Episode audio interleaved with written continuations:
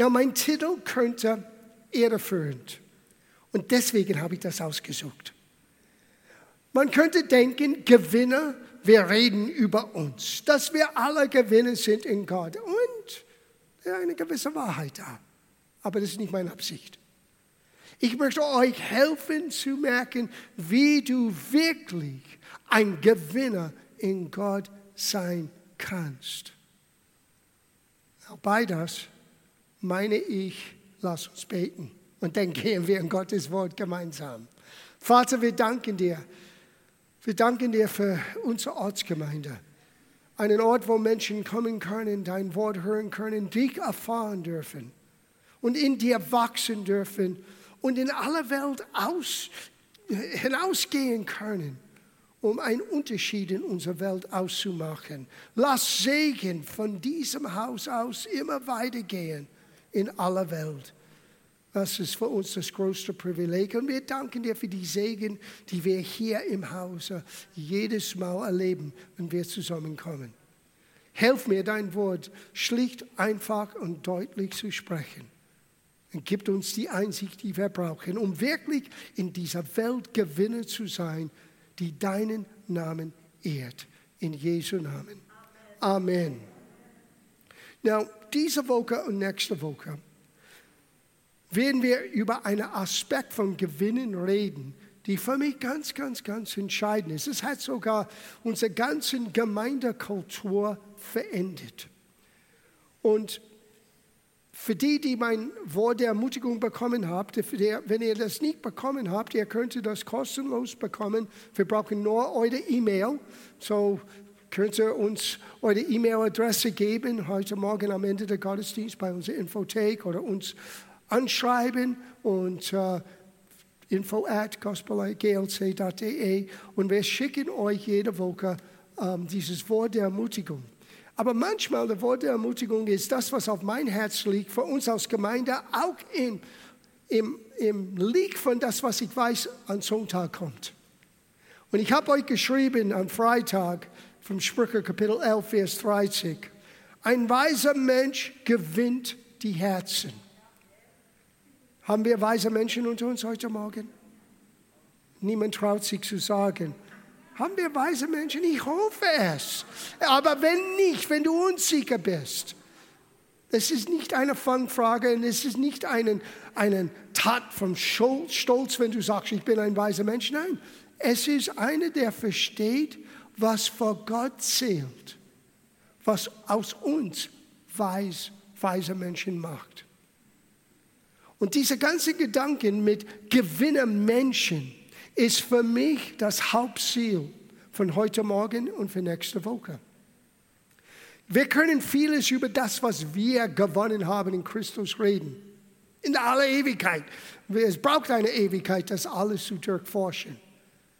Aber dieser Aspekt, dass Gott hat uns ausgesucht, um anderen Menschen zu gewinnen, macht uns reichlich und wirklich zu Gewinner im Leben.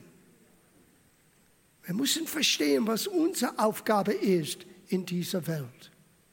Sogar so, wenn du das liest in der Bergpredigt.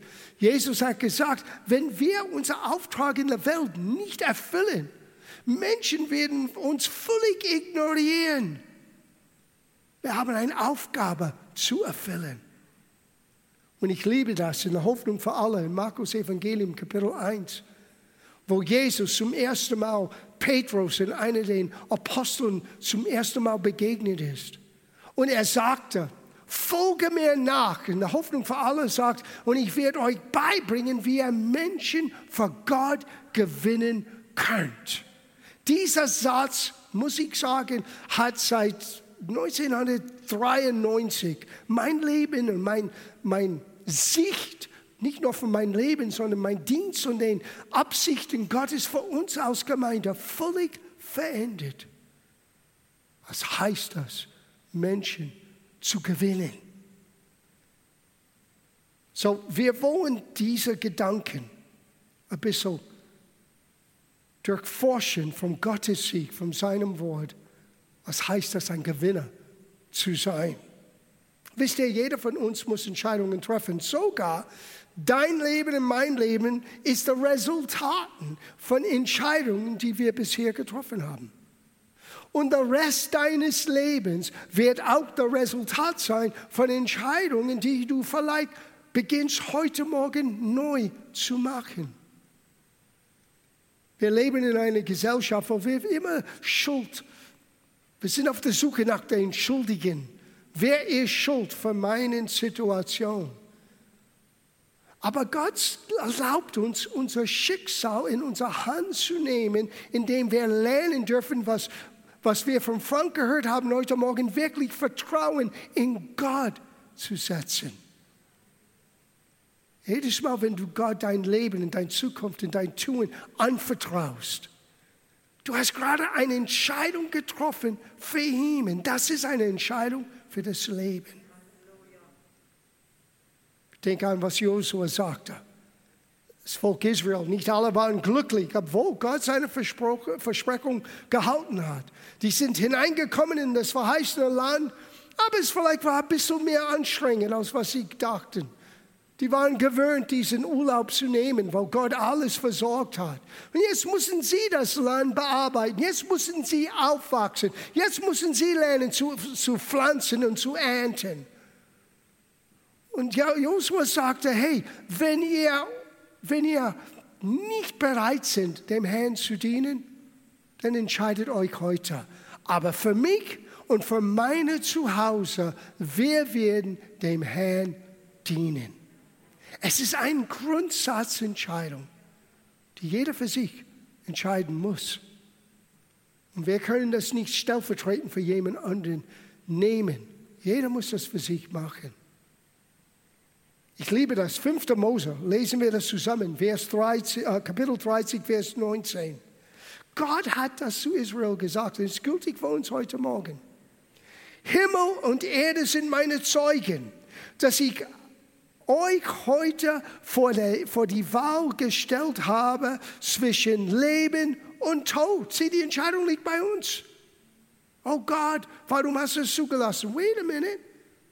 Hast du das Leben gewählt? In der Urtext es heißt Segnungen und Fluch. Blessings and cursings. Now, ein normaler Mensch würde keinen Fluch wählen, aber manchmal wir tun das, wenn wir für das Falsche entscheiden. Ich habe euch vor, den, vor die Wahl gestellt zwischen Leben und Tod, zwischen Segen und Fluch. Und dann Gott gibt uns einen kleinen Insider-Tipp, einen Helfer, damit wir begreifen können, was eigentlich das Beste ist. Wähle das Leben, damit ihr und eure Kinder nicht umkommt. Sie, ihr Lieben, das Leben zu wählen heißt auch, Gott zu dienen. Josua hat das richtig verstanden ich werde dem Herrn dienen. Mich, für mich und mein Haus, wir werden dem Herrn dienen. Und Gott sagt, wenn du mich für mich entscheidest, entscheidest du für den Segen, entscheidest du für das Leben. Aber du musst entscheiden. So ist das. Und Gott hilft uns. Das ist das Schönste. Er hilft uns mit unseren Entscheidungen. Er, er sagt nicht, versuche das selber auszuschiften mit eurer eigenen Intelligenz. Nein, er sagte, ich schicke dir meinen Geist. Und er wird dir leiten. Er ist dein Helfer. Er steht neben dir in allem. Er gibt dir Trost, er gibt dir Stärke, er gibt dir uns Weisheit. Er lenkt uns, er führt uns. So, ich habe eins festgestellt weil unser Leben besteht aus Entscheidungen. Das sind vier Hauptlebensstile, die wir hören müssen und dann entscheiden, welcher passt zu mir.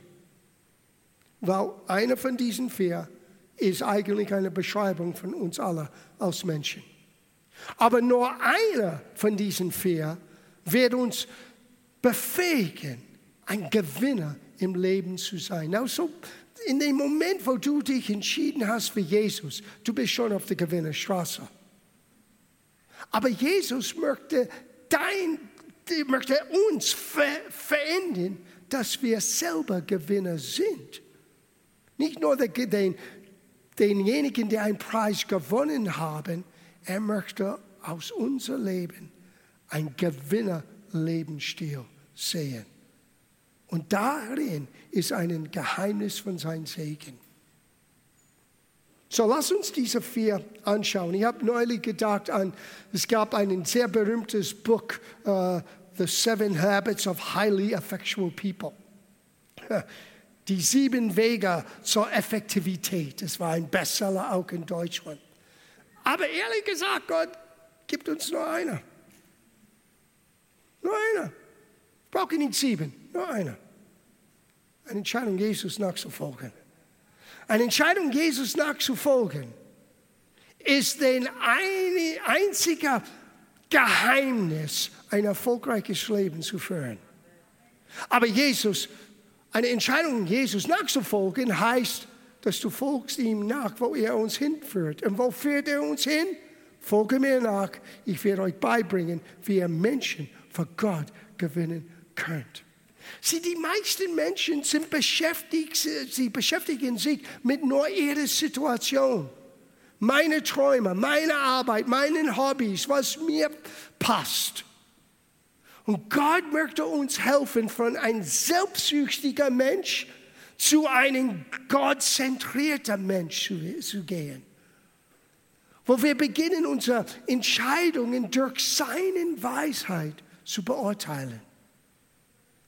Was, das, was bedeutet das für mich, meine engeren Kreis, meine Familie, meine Freunde in diesem Hinsicht, vielleicht meine Gemeinde, aber auch für andere Menschen.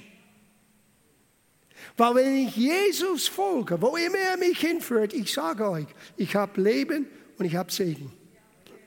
Es kommt automatisch. Ich muss mich nicht bemühen, Segen und Leben irgendwie selber auszu, zu, äh, rauszuholen aus meiner Situation. Es ist automatisch da. Ich bin ein Gewinner. Du bist ein Gewinner, weil du hast eine Entscheidung für Jesus getroffen.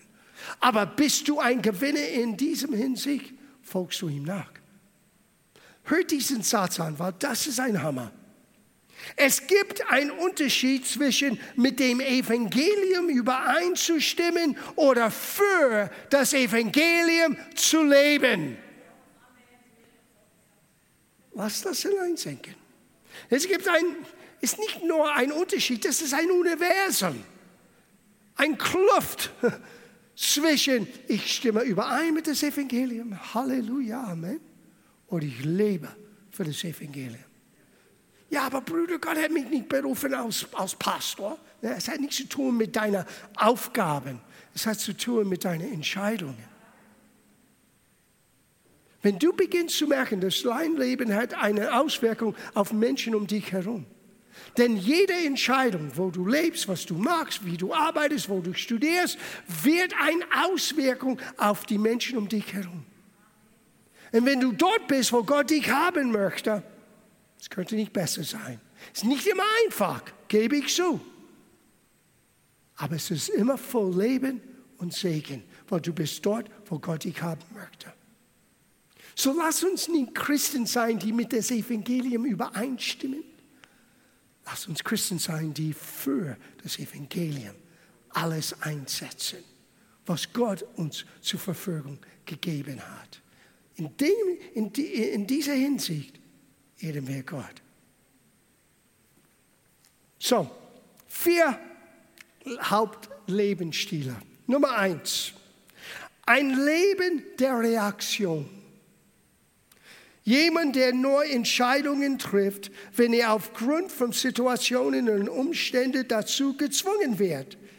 Dieser Lebensstil ist wie ein Jojo, einmal oben, einmal unten. Ja? Wenn alles okay ist, dann sind wir oben. Wenn die Situation uns zwingt, eine Entscheidung zu treffen, dann sind wir unten und unsicher bei jeder neuen Entscheidung. Das ist kein glückliches Lebensstil. Wenn du lernst, im Gebet zu gehen und vom Himmel zu hören, wie weißt du, dass du vom Himmel hörst? Weil das ist schwer zu erklären mit intellektueller, logisches Denken. Weil es ist etwas, das du weißt, dass du weißt, dass du weißt, dass du weißt, dass du weißt, dass du weißt. Das ist alles, was ich sagen kann. Wenn du im Gebet bleibst in der Himmel, äh, der, der Schöpfer von Himmel und Erde flüstert in dir einen Satz, dann weißt du. Aber wenn du ein Mensch bist, der nur reaktionär ist, nur auf die Situation gewöhnt ist zu reagieren, statt wirklich Entscheidungen zu treffen, dann wirst du immer unsicher sein. Und ein unsicheres Leben ist nicht konform zu einem Lebensstil, die Gott ausgedacht hat für dich. Und du kannst Hilfe empfangen, wenn du ein solcher Mensch bist. Gott wird dir helfen. Aber du musst bereit sein, vor ihm zu treten und zu beten. Jakobus hat das so gesagt, dass wenn wir Weisheit mangeln, jeder darf kommen und Gott gibt alle gerne ohne Vorwurf. Das heißt, wenn du selber Probleme verursacht hast, Gott hält das nicht gegen dich. Er gibt uns alle Weisheit. Aber wenn du kommst, kommt im Glauben ohne Zweifel. Weil ein Mensch, der in Zweifel lebt, er ist wie ein Mensch, der auf einem offenen See in einem Sturm lebt. Die Wellen kommen und steuern sein Leben links und rechts und oben und unten. Aber wenn du lernst, vom Himmel zu hören, von seinem Wort, aber auch diese innige Beziehung mit ihm zu lernen, zu entdecken, und das ist für jeder Christ. Jesus sagte, meine Schafe hören meine Stimme. Er ist kein Lügner. Es ist nur manchmal, unsere Gedanken sind so voll mit unseren eigenen Überlegungen. Er kann, wenn er schreit, wir können es nicht hören. Aber alles andere in unserer Seele ist im Gange. Lerne zur Ruhe zu kommen. Was hat Gott gesagt? Sei stille und wisse, dass ich Gott bin. Und in der Stille ist eure Stärke. Und da flüstert Gott. Der zweite Lebensstil, ein Leben der Anpassung. Jemand, der sich lebt, wie die Masse lebt.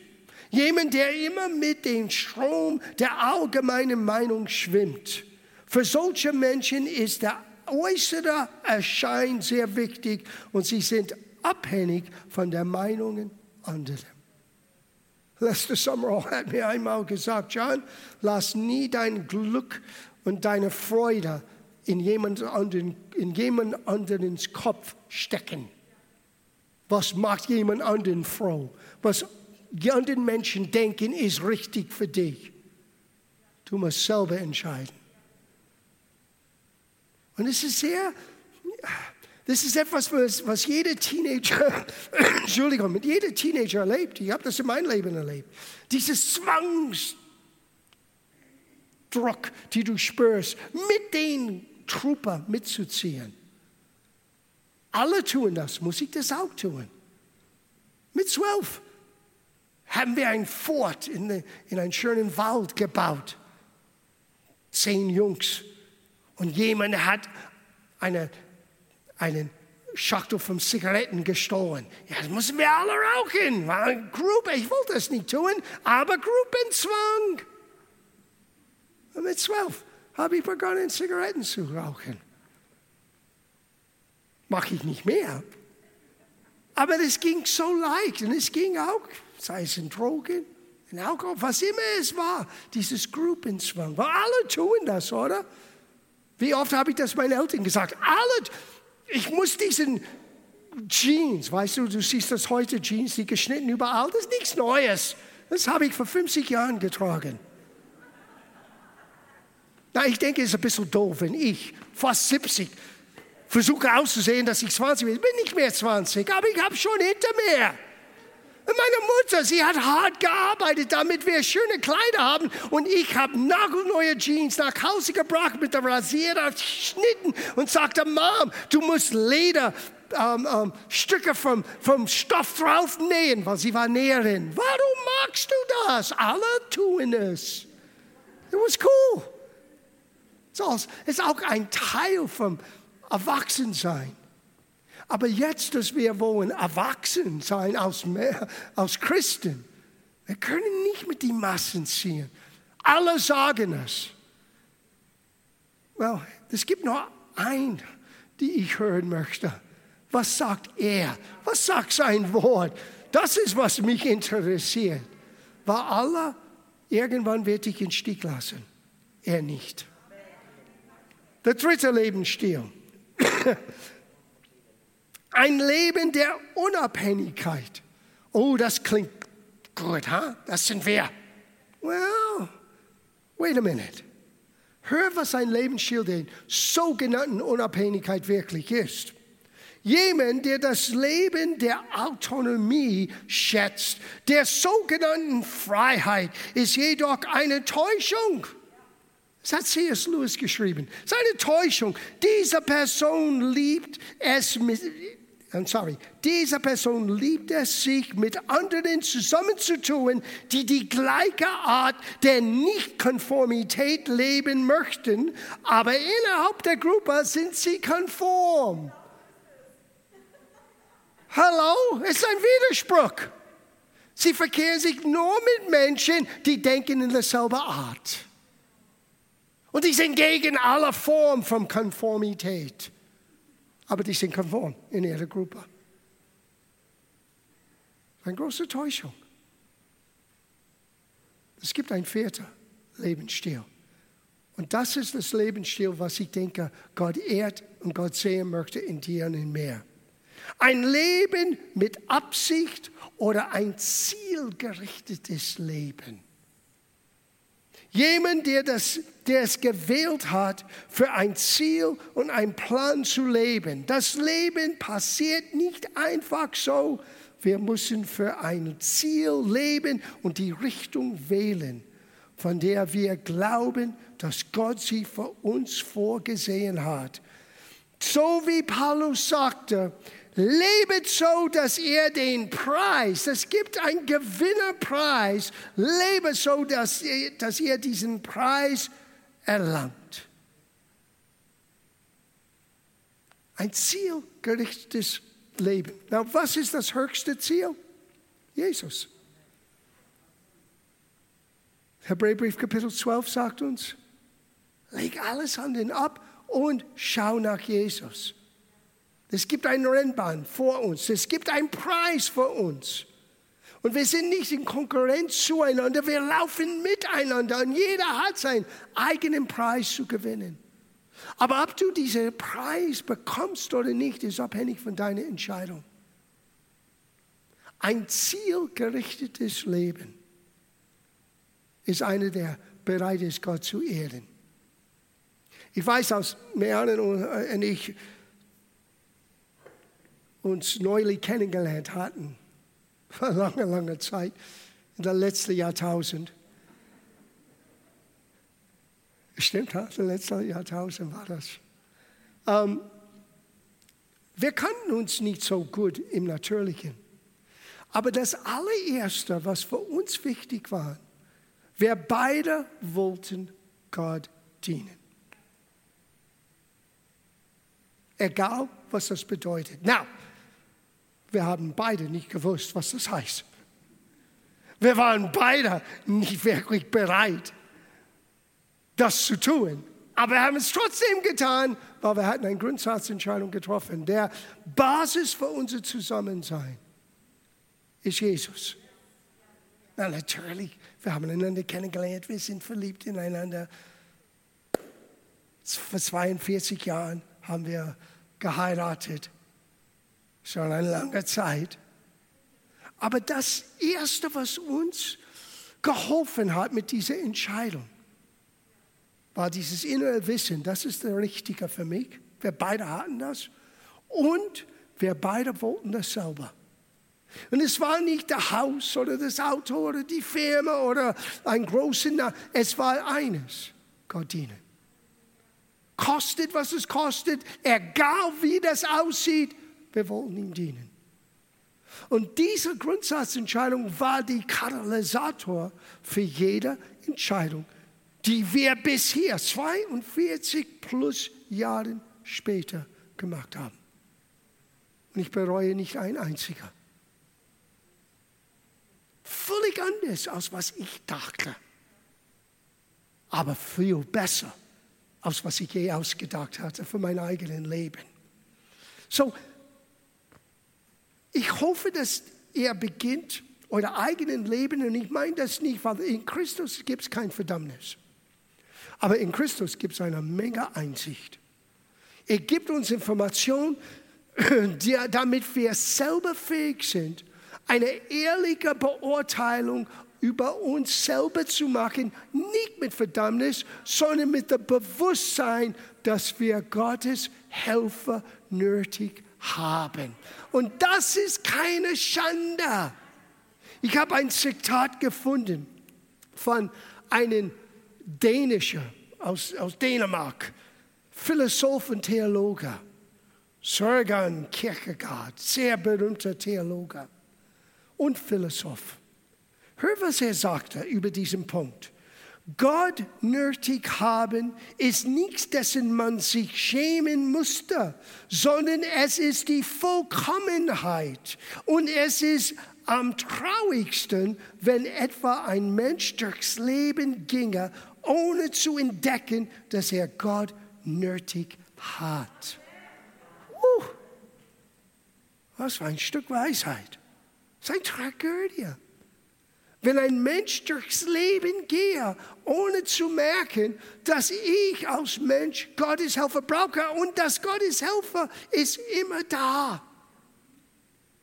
Wir müssen unser Herz nur öffnen für seine Helfer. So, wenn du dein Leben siehst in einer von diesen Ferien, du denkst, oh, ich bin einer, der mit den Massen immer geht. Oder ich bin einer, der immer beeinflusst ist von Meinungen von anderen Menschen. Oder ich bin einer, der immer nicht konform sein möchte, aber diese Konformität bewirkt in mir nur eine Rebellion. Und ich merke, oh Gott, helf mir, ein zielgerichtetes Leben auszuleben. Wisst ihr, was Gott sagt? Let's go. Lass uns beginnen. Ich möchte die aus dir ein Gewinner machen. Weil sie eine Gewinner in Gottes Sieg hat sein Augenmerk auf anderen. Wie kann das sein? Weil der Gewinner weiß, dass Gott hat sein Leben in Segen und Schutz und Beförderung und alles, was notwendig ist. Jesus sagte, ich bin gekommen, dass ihr Leben habt, ein Leben in der Fülle. Wir müssen uns nicht hart arbeiten, um Leben in der Fülle zu erleben. Wir müssen ihm nur nachfolgen. Und wo er uns hinführt, ist es, wo Menschen sind, die seine Hilfe brauchen. Es verhindert uns. Es verändert die Prioritäten, die wir setzen. Und eines Tages wir sagen, wait a minute, wie bin ich hier gelandet? Seine Gnade. Und nur seine Gnade. So, dürfen wir ein bisschen weitergehen? Wir haben ein paar Minuten. Lass uns ein Stück weiter gehen. So viele Christen schämen sich. Aber sie sagen es nicht. Aber sie schämen sich nicht. Äh, sie schämen sich um das Evangelium, um zu sagen, ich bin Christ. Aber was werden die anderen denken? Was, was bedeutet das? Ich bin Christ. Was ist das Evangelium? Was ist the Gospel? Was ist das in seiner Essenz?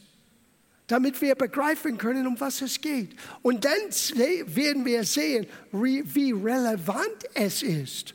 Sieh, oftmals, Menschen haben das Gefühl, Religion ist unrelevant zu den heutigen Leben. Well, tote Religion, menschliche Religion, ja, aber nicht das Evangelium. The Gospel ist relevant für die Nöte von Menschen, sogar mehr heute als je zuvor. Weil die Antworten auf unsere heutigen Probleme sind weniger zu finden. Die Probleme sind zu groß. Katastrophe nach Katastrophe nach Katastrophe. In jeder Erdteil. Niemand ist, ist geschont von dieser Situation. Und wir, wir haben Antworten. Und Gott möchte dich benutzen, zu anderen zu gehen mit diesen Antworten. So, was ist das Evangelium?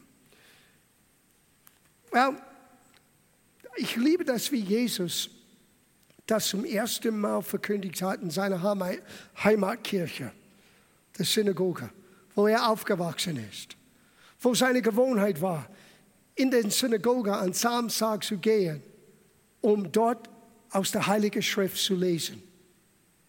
Und nach der Beginn von seinem Dienstes geht er in seine Heimatsynagoge und hört, was er sagte. Das ist das Evangelium. Entschuldigung.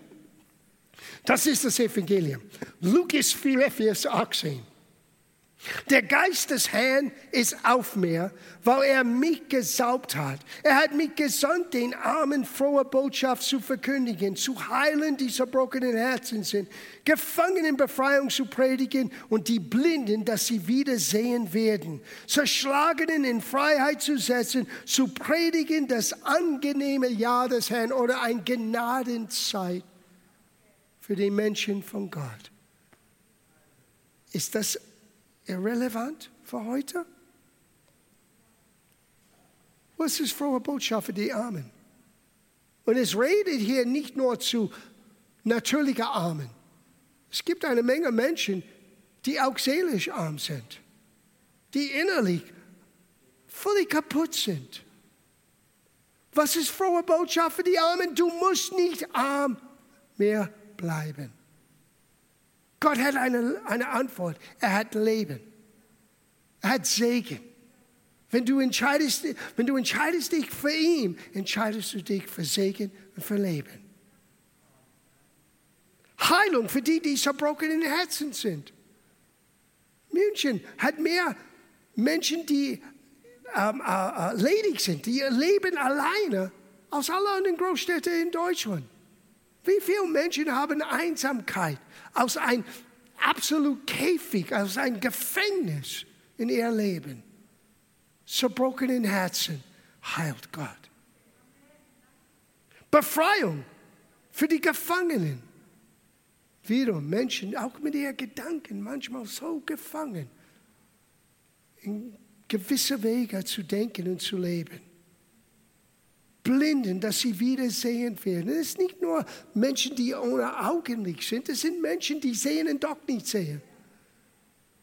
Ich war einer. Das war für mich das Beeindruckendste von allem, als ich Jesus begegnet bin. Es war für mich, als ob ich zum ersten Mal richtig sehen könnte. Mein ganzen Siegweiser in einen Augenblick, diese Begegnung mit Jesus ich habe es nicht begriffen, verstanden, könnte ich das nicht erklären, aber ich wusste, jetzt sieht alles anders aus.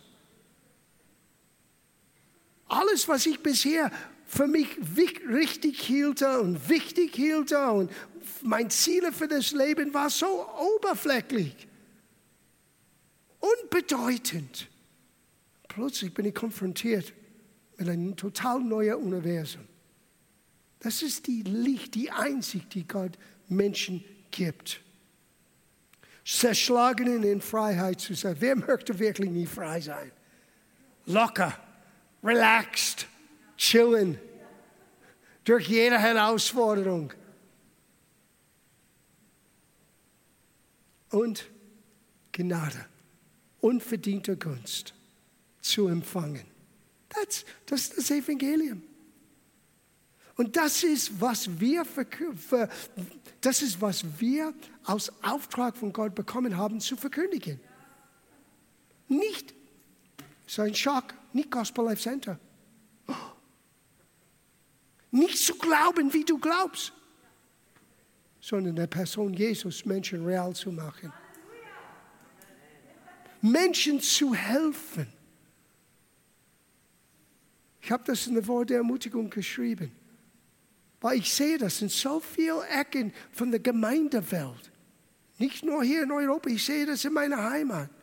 So viele Kämpfe, Vermeinungen sind im Gange. Und ich denke, wait a minute, haben wir vergessen, wozu wir berufen sind? Wir sind Gewinner. Wir sind berufen, Gewinner zu sein.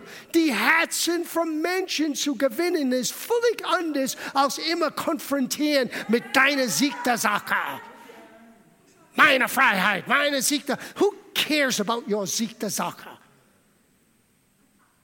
Es ist seine Sieg der Sache, das wirklich zählt und kein anderen. Christen sollte nichts zu tun haben mit strittiger Situationen. Wir sollten Frieden stiften. Die werden die Kinder Gottes genannt sein. Oh, irgendwie habe ich mein Bibel anders gelesen. Wir sollen Menschen für Christus gewinnen, nicht ablehnen, nicht ausstoßen, nicht richten. Aber leider, das ist die Gemeindewelt. Aber wir wissen alles besser. Well, Hochmut geht immer vor einen Fall. Das kannst du aufschreiben. Und Menschen, die behaupten, dass sie alles wissen und versuchen, ihre Aufwissenheit auf anderen zu drängen, werden irgendwann in einen Fall landen. Wow, I'm sorry, I'm preaching. Diese Gemeinde ist berufen und ich sage euch, seitdem Gott das mir und Meana lebendig gemacht hat, ich habe alles dran gesetzt, der Kultur dieser Gemeinde zu einer Gewinnergemeinde zu machen. Dass du Menschen hier reinbringst, die vielleicht keine Ahnung haben von Gott und die werden nicht sagen, das ist eine Menge Spinnen. Nein, die werden sagen, vielleicht verstehe ich das nicht. Aber wow, ich fühlte mich angenommen. Ich fühlte mich irgendwie geliebt und das verstehe ich nicht. Yeah, that's a church. Und Wahrheit wird verkündigt. Und Menschen werden geholfen, weil Gott ist derjenige, der einen Menschen zu Gott sieht, nicht ich. Jesus sagte, wenn der Geist Gottes nicht einen Mensch zu Gott sieht, er kann nicht kommen. Und oftmals, er kann nicht wirken, weil wir geben ihm keinen Rahmenbedingungen zu wirken. Wir stoßen Menschen aus. Du bist ein Gewinner. Folge mir nach, ich werde dir beibringen. Du musst das lernen. Es ist nicht immer einfach, ungeliebte Menschen, Menschen, die manchmal hässlich sind, auch zu lieben. Ja, verstehe ich. Aber wir können es gemeinsam lernen. Hör, was Paulus sagt in Abschluss. Ja, dann bin ich fertig. Schäme dich also nicht. Das ist 2. Timotheusbrief, Kapitel 1, Vers 8. Er schreibt es an einen jungen Pastor. Schäme dich also nicht, in aller Öffentlichkeit zu unserem Herrn Jesus Christus zu bekennen. Wir sollen uns nicht schämen. Vers 10, selbe Kapitel. Das ist das Evangelium. Here we go. Nochmal. Er hat dem Tod die Macht genommen und das Leben unvergänglich und ewig ans Licht gebracht. Eben dieses Evangelium soll ich bekannt machen, in Gottes Auftrag verkündigen und lehren. Dann hat man mich auch in das Gefängnis geworfen, aber ich schäme mich nicht und verliere nicht den Mut. Ich denke, die wenigsten von uns können sagen, wir landeten in Knast, weil wir haben das Evangelium verkündigt. Ich habe das beinahe erlebt. Hier in Deutschland. Ah! An dem Tag, wo wir unsere Gemeinde begonnen haben, wo wir das Haus gemietet haben, um alles zu beginnen, klopfte die Polizei an meine Tür. Jemand hat mich angezeigt. Ich habe für Menschen gebetet, und die wurden geheilt. Und habe ich ein Heilpraktiker-Lizenz? Ich lüge nicht. Ich musste zu den Hauptkriminalpolizei in der Innenstadt gehen und ich musste Rechenschaft geben. Und dann haben sie herausgefunden, wait a minute, wir reden nicht hier über was ich getan habe, wir reden über was Jesus tut. Ich habe einen evangelischen Vater gebeten um Helfer. Er hat mir eine ganze Liste von Zitaten von Martin Luther mit Bibelstellen. Was Luther sagte über Heilung. Der letzte war der Hammer. Hey, wenn alles andere scheinbar nicht funktioniert, schrei den Namen Jesus lang genug, bis der Mensch wird geheilt. Luther. die, die Polizistin, die Kommissarin hat mich angeschaut und gesagt, was ist das? Das ist, das ist, das ist ein kirchlicher Debatte. Das ist nicht ein Strafstoß hier.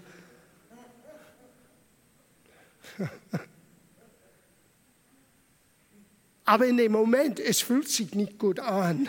In dem Moment, ich wusste nicht, komme ich raus hier. Oder war ein zweiter Anzeiger. Wir haben Das ist tatsächlich so. Herr Angelina hat eine alte Dame so lang gewirkt, dass sie zum Boden gefallen ist und dann hat ihr Opfer erhoben und alle Geld kassiert und sicherlich er zahlt keine Steuer. Das haben sie gesagt. Ich habe niemanden gewirkt, ich habe nur meine Hand auf jemanden gelegt. Der Geist Gottes hat jemanden, der Kraft Gottes war zu stark. Das war in einer evangelischen Kirche an einem Freitagabend mit 200 jungen Menschen. Meine, die Eltern sind gekommen, weil sie wollten hören, was, warum sind unsere Kids so begeistert über Jesus? Es war eine richtige Erweckung.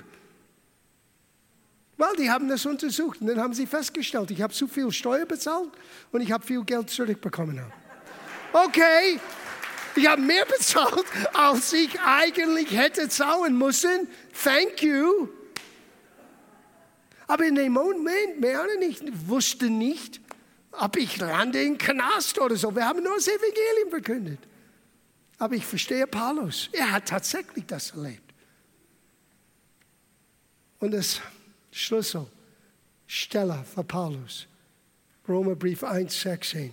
Ich schäme mich des Evangeliums nicht, denn es ist Gottes Kraft Sieh, wenn du jemand erzählst, dass Gott sie kennt, Gott sie liebt, Gott möchte sie heilen, befreien, ein neues Ziel geben im Leben. Das ist das Evangelium. Es ist nicht nur menschliche Worte, das ist eine Form von Gottes Kraft, wo er einen Mensch neu formen kann. Das Evangelium ist die Kraft Gottes. Und es ist zur Rettung für jeden, der glaubt. Zuerst den Juden, dann auch für uns, die nicht jüdisch waren. Denn es wird darin geoffenbart die Gerechtigkeit. Wir haben wochenlang über Gerechtigkeit gesprochen. Darin siehst du, was recht, richtig ist für Gott und für Menschen. Darin ist die Gerechtigkeit Gottes aus Glauben zum Glauben, wie geschrieben steht. Der Gerechte wird in Folge von Glauben leben. Schließe ab mit diesen letzten. Das ist für mich der Oberhammer. Wir müssen uns nicht schämen, weil Jesus schämt sich nicht um uns. Ist das nicht super? Er schämt sich nicht um dich. Aber John, ich war nicht in der vierten Lebensstil, ich war irgendwo, das ist okay. Du kannst es ändern. Und Gott wird dir helfen. Von jetzt an ein zielgerichtetes Lebensstil zu führen, ihm nachzufolgen. Aber Jesus wird, dich, wird sich nie schämen um dich. Er hat dich lieb. Das ist Hebräerbrief, Kapitel 2. Vers 11. Jetzt haben sie alle den einen Vater, sowohl Christus, der die Menschen in die Gemeinschaft mit Gott führt, als auch die Menschen, die durch Christus zu Gott geführt werden. Darum schämt sich Christus auch nicht, sie seinen Brüder, seine Geschwister zu nennen, wenn er sagt, ich will meinem Brüder deinen Namen bekannt machen, vor der ganzen Gemeinde will ich dich loben und erden. Er schämt sich nicht, deinen Namen bekannt zu machen. Wir sollten uns auch nicht schämen, sein Namen bekannt zu machen. Ich sage euch, ihr Lieben, der Weg, wie wir das erreichen, ist, dass wir uns entscheiden, Gewinner zu sein. Ihm nachzufolgen. Now, was das alles bedeutet, wir werden das nächste Woche vertiefen. Folge mir nach. Ich werde dir beibringen, wie du Menschen für mich gewinnen kannst. Was Paulus sagte in 1. Korintherbrief Kapitel 9. Menschen gewinnen.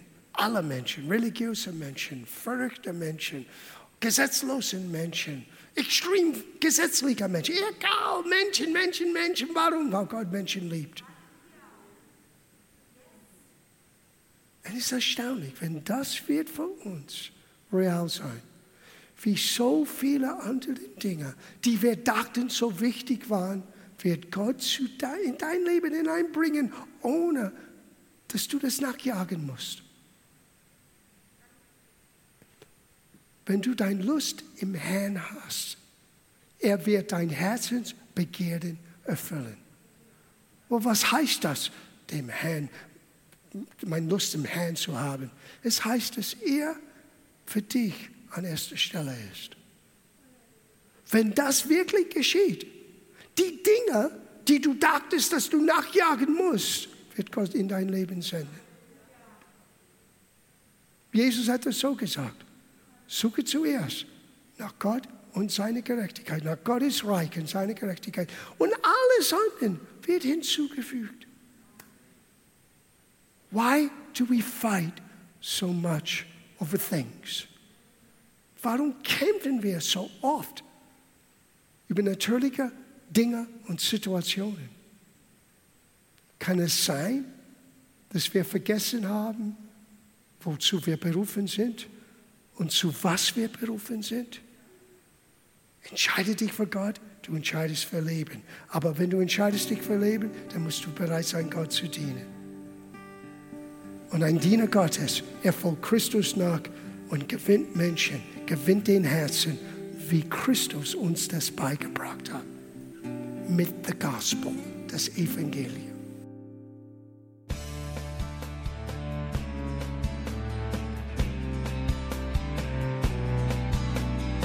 Liebe Zuhörer, das war ein Ausschnitt eines Gottesdienstes hier im Gospel Life Center. Auf unserer Website www.gospellifecenter.de können Sie die Notizen für diese und andere Predigten nachlesen und sich über die Arbeit von Gospel Life Center informieren. Wir wünschen Ihnen Gottes Segen.